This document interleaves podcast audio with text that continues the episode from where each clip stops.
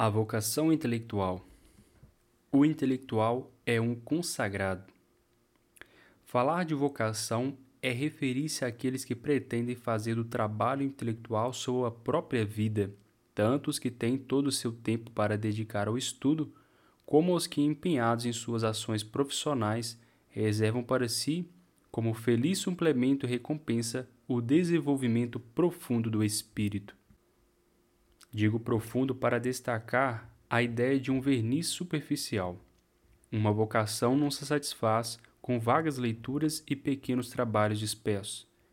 Exige penetração e continuidade, um esforço metódico que vise uma plenitude que corresponda ao apelo do espírito e aos recursos que ele nos quiser comunicar. Esse apelo não deve ser prejudicado. Entrar por um caminho que não se pode trilhar com segurança só pode resultar em fracassos. O trabalho impõe-se a todos e, depois de uma primeira formação onerosa, seria uma tolice deixar o espírito recair pouco a pouco na indigência inicial.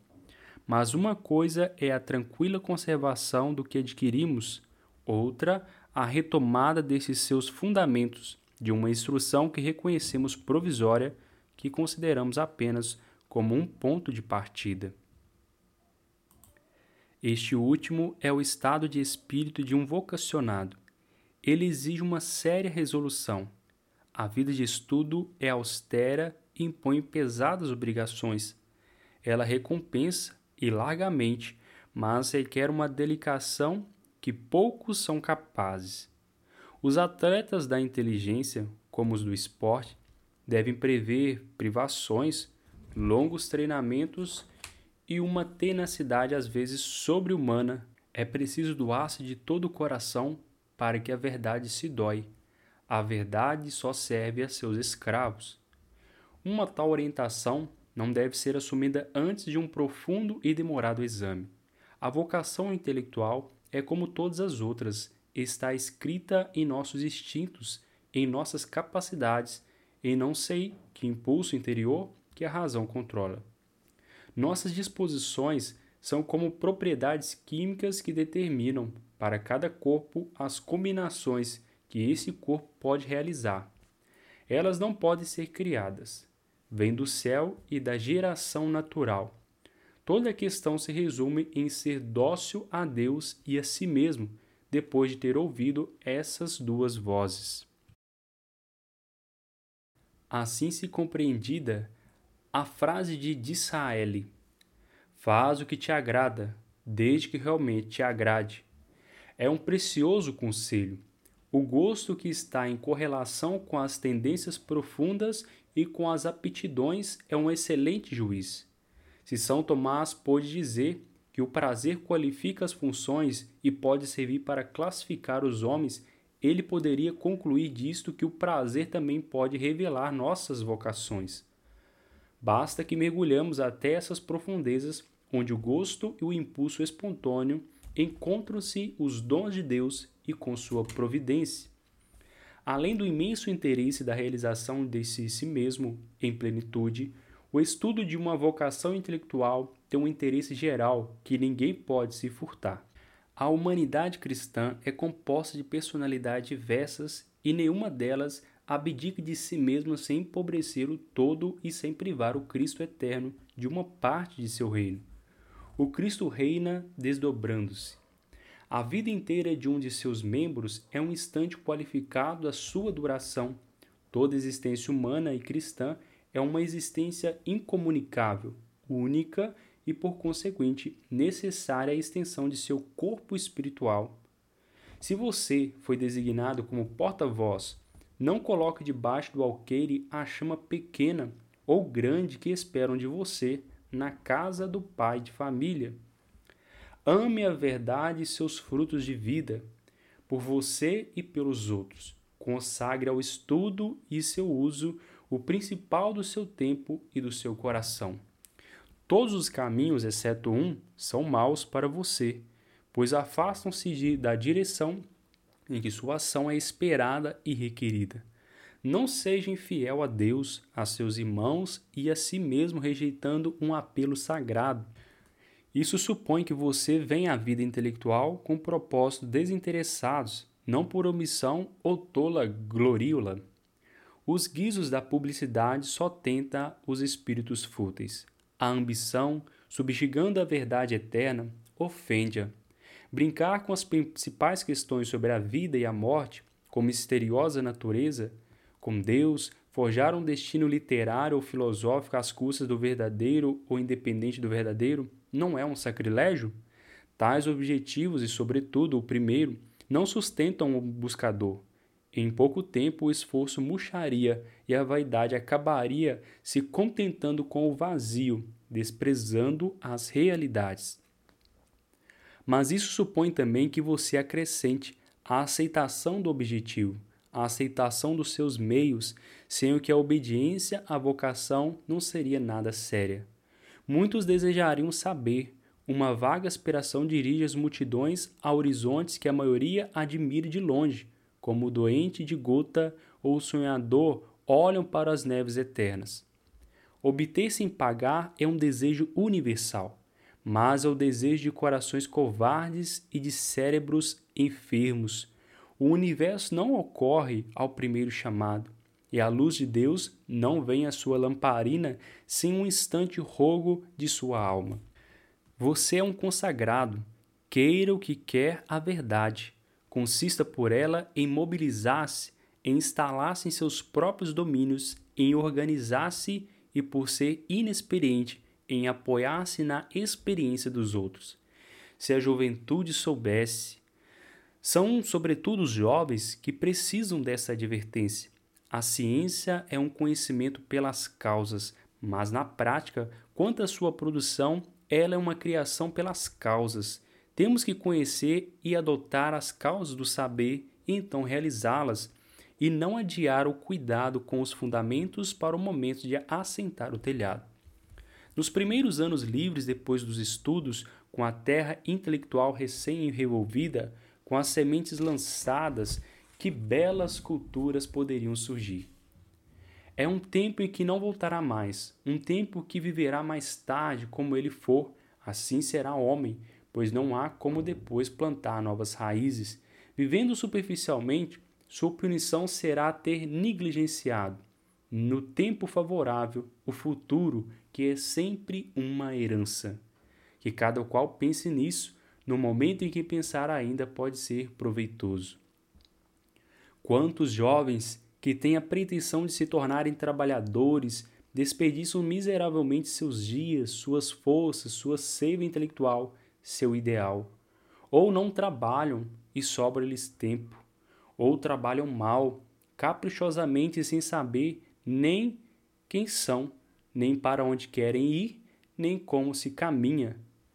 Cursos, leituras, amizades, dosagem de trabalho e de repouso de solidão e de ação, de cultura geral e da especializada, espírito de estudo, arte de extrair e utilizar as informações adquiridas, realizações provisórias que anunciam o próximo trabalho, virtudes a obter e desenvolver, nada é previsto e nada se realizará. Entretanto, que diferença em igualdade de recursos entre aquele que sabe que prevê e aquele que segue ao sabor das correntezas. O gênio é uma longa paciência, mas uma paciência organizada e inteligente. Não é preciso ter faculdades extraordinárias para realizar uma obra. Basta uma simples superioridade. O resto é dado pela energia e por sua judiosa aplicação. É como se dá um trabalhador pródo, econômico e fiel à sua tarefa, e ele a cumpre enquanto o inventor é muitas vezes um fracassado e amargurado. O que disse vale para todos, aplico, entretanto, especialmente àqueles que sabem que dispõem apenas de uma parte de sua vida, a menor, para se dedicar aos trabalhos da inteligência. Esses devem, mais que os outros, ser consagrados, o que não pode distribuir ao longo de toda a sua vida, terão que reunir em um espaço o ascetismo especial e a heróica virtude do trabalho intelectual deverão ser seu exercício cotidiano. Mas se consentirem nessa dupla ofensa de si mesmo, digo-lhes, em nome do verdadeiro Deus, que não desanimem. Se não é preciso gênio para produzir, é ainda menos necessário ter plena liberdade. Mas ainda essa tem artimanhas que as obrigações rigorosas podem ajudar a vencer. Uma corrente comprimida por margens estreitas chegará mais longe. A disciplina de um ofício é uma grande escola. Ensina o homem de estudos a ampliar suas possibilidades. Coagido, concentra-se mais, aprende o valor do tempo, refugia-se com entusiasmo nessas raras horas em que, comprimido o dever, abraça o seu ideal, horas em flui da ação eleita depois da ação imposta pela dura existência. O trabalhador que encontra assim no novo esforço a recompensa do esforço antigo, que dele faz seu tesouro de avaro, é normalmente um apaixonado, não se consegue apartá-lo do que está assim consagrado pelo sacrifício. Se o seu caminhar parecer mais lento, ele é capaz de levá-lo mais longe. Pobre tartaruga laboriosa, não se diverte, persevera e ao cabo de poucos anos será ultrapassado a lebre indolente cujo andar desenvolto causava inveja a seu dificultoso caminhar. Pense agora no trabalhador isolado, privado de seus recursos intelectuais e de contatos estimulantes, enterrado em alguns fim de mundo, onde parece condenado a definhar, exilado longe das ricas bibliotecas, dos cursos brilhantes, do público vibrante, tendo somente em si mesmo e obrigado, e a tudo extrair desse fundo analienável. Ah, que também esses não desanimem. Se tem tudo contra si, que persevere a si mesmo e que isso lhe baste. Um coração ardente tem mais chance de triunfar, mesmo em pleno deserto, que um perdulário jovem opulente do bairro latino. Ainda que a dificuldade possa ser uma fonte de forças, nas montanhas só tensiona os músculos nas passagens difíceis as sendas planas deixe-nos relaxados e a frouxidão desatenta logo e mostra funesta. O que vale mais do que tudo é o querer, um querer profundo, querer ser alguém, chegar a algum lugar, ser já, pelo desejo, esse alguém qualificado por seu ideal. O resto sempre se arranja. Livros há em qualquer lugar e pouquíssimos são os necessários. Contatos, estímulos podem ser encontrados em espíritos na solidão. Os grandes homens estão aí, presentes a quem os invoca, e os grandes séculos passados impulsionam o pensador ardente. Cursos, quem deles dispõe, não os frequenta ou frequenta os mal, se não tiver em si o que recorrer na falta de um tal privilégio. Quanto ao público, se ele por vezes o estimula, frequentemente perturba, dispersa e por causa de dois centavos que encontra na rua, você poderá perder uma fortuna. Mais vale a solidão apaixonada em que tudo semente produz cem por um, e todo raio de sol um dourado outonal. São Tomás de Aquino, vindo a morar em Paris e avistando a grande cidade de longe, disse ao irmão que o acompanhava: Irmão, daria tudo isso em troca do comentário de Crisóstomo a São Mateus. Quando alguém experimenta tais sentimentos, não importa onde está nem do que dispõe, foi marcado com um sinal. É um eleito do Espírito. Resta perseverar e dedicar-se à vida tal como Deus a dispõe. Jovem, que compreenda esta linguagem que os heróis da inteligência parecem invocar misteriosamente mas que teme estar despreparado. Escute-me. Você tem duas horas por dia?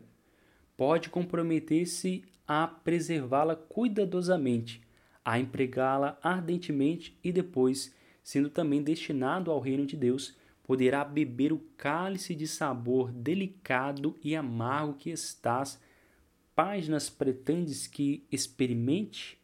Se a resposta for sim, tenha confiança mais que isto repouse numa absoluta certeza. Obrigado a ganhar a vida, ganhe ao menos sem sacrificar-lhe, como acontece tantas vezes, a liberdade de sua alma.